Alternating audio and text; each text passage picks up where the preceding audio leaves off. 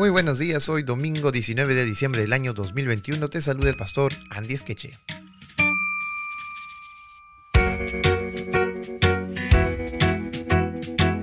El título para la presente lección es El pecado de Moisés, primera parte.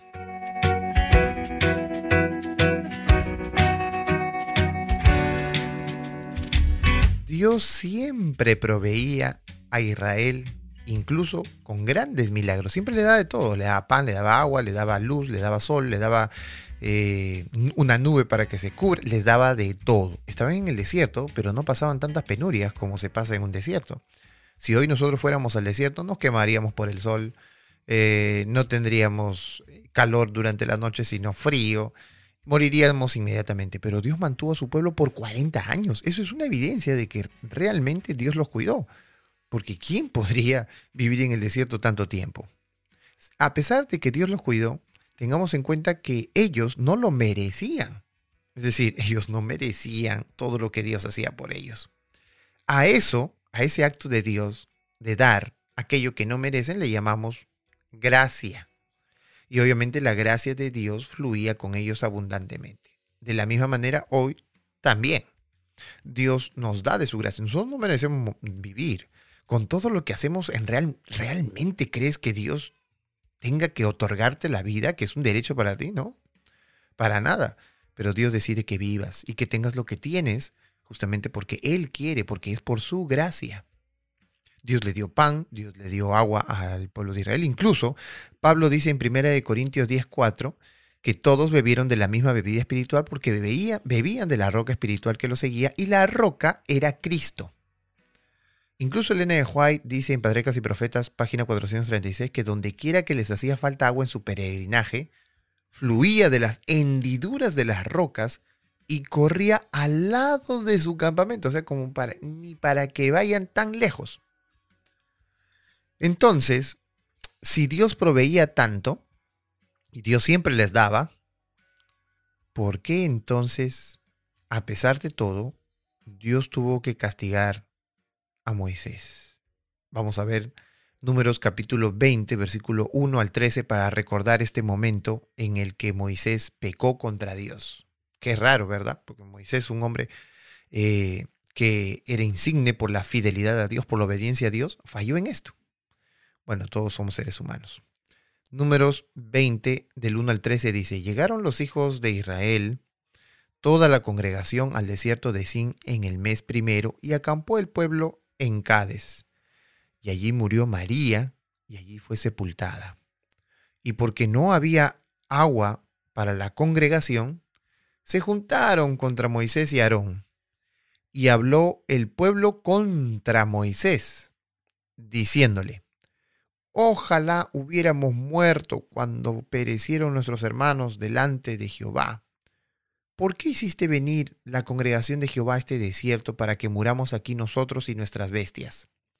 ¿Y por qué nos has hecho subir de Egipto para traernos a este mal lugar? No es lugar de cementera, de higueras, de viñas, ni de granadas, ni agua para beber.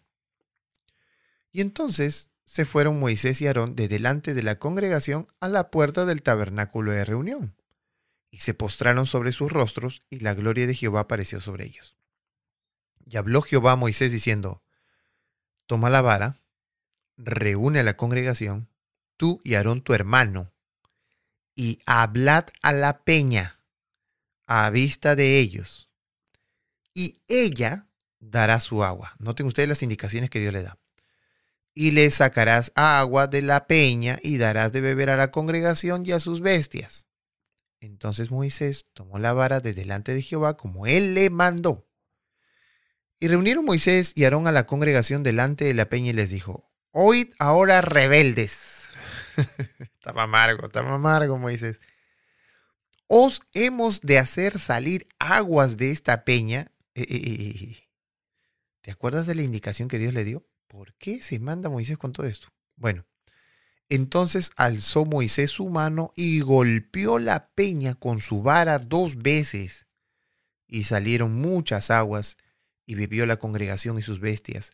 Y Jehová dijo a Moisés y Aarón, por cuanto no creísteis en mí, para santificarme delante de los hijos de Israel. Por tanto, no meteréis esta congregación en la tierra que les he dado.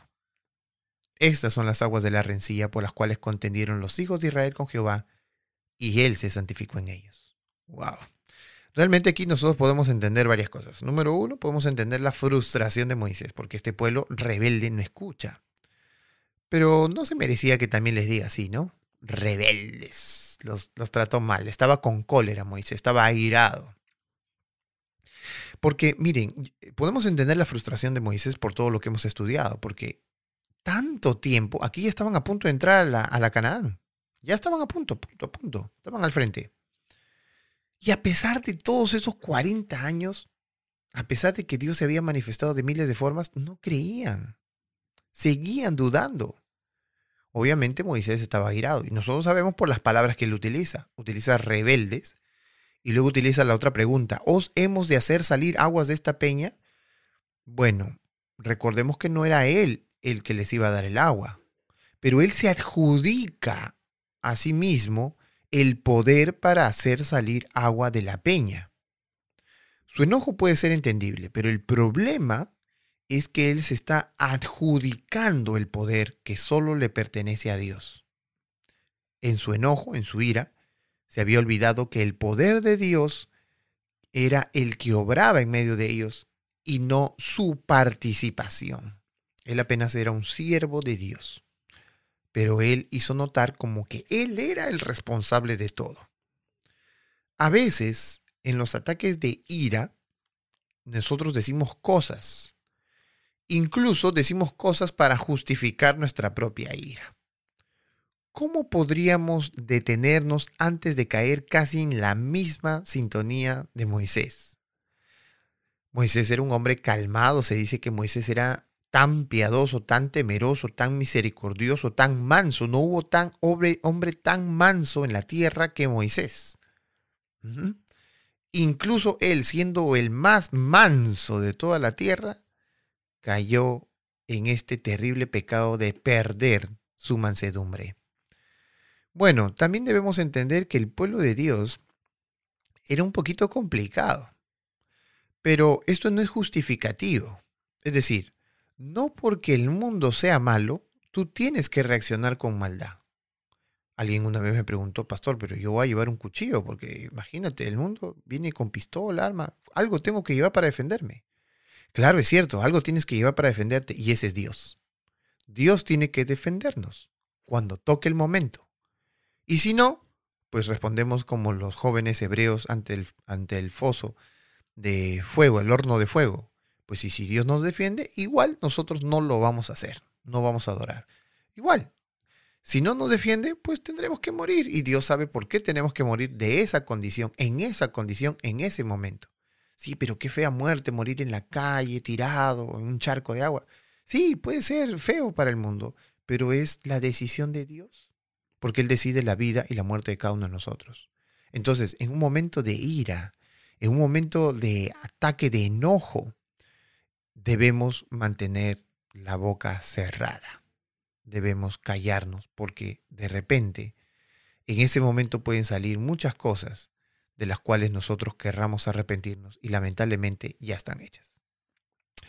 Moisés les dijo, rebeldes, ¿haremos salir aguas? Bueno, hasta aquí. El día de mañana vamos a ver la segunda parte de este pecado de Moisés, pero recordemos que hasta aquí uno de los problemas de Moisés fue que él se adjudicó el poder de darles agua al pueblo de Dios. ¿Será que tú y yo cuando nos enojamos pensamos que tenemos el poder y la justicia en nuestras manos para actuar de esa manera en la que estamos enojados y poder castigar a otros con nuestra indiferencia y enojo? Pues vamos a orar. Amado Padre que moras en los cielos, te pedimos que tú nos puedas dar paz, paciencia. Nos puedas dar, Señor, mansedumbre, como a tu Hijo Moisés. Pero ayúdanos que en el momento más crítico de nuestra vida, en el momento más difícil en el que tengamos que enfrentar quizás a nuestros hijos, a nuestros familiares, a personas muy allegadas a nosotros, de repente, Señor, actuemos de mala manera. Permítenos mantener siempre la calma, la tranquilidad y avanzar, Señor, como tú quieres que nosotros nos comportemos. Que tu palabra siempre nos inspire para que podamos actuar con misericordia delante de todos. Te lo pedimos. En el nombre de tu Hijo amado Jesús. Amén.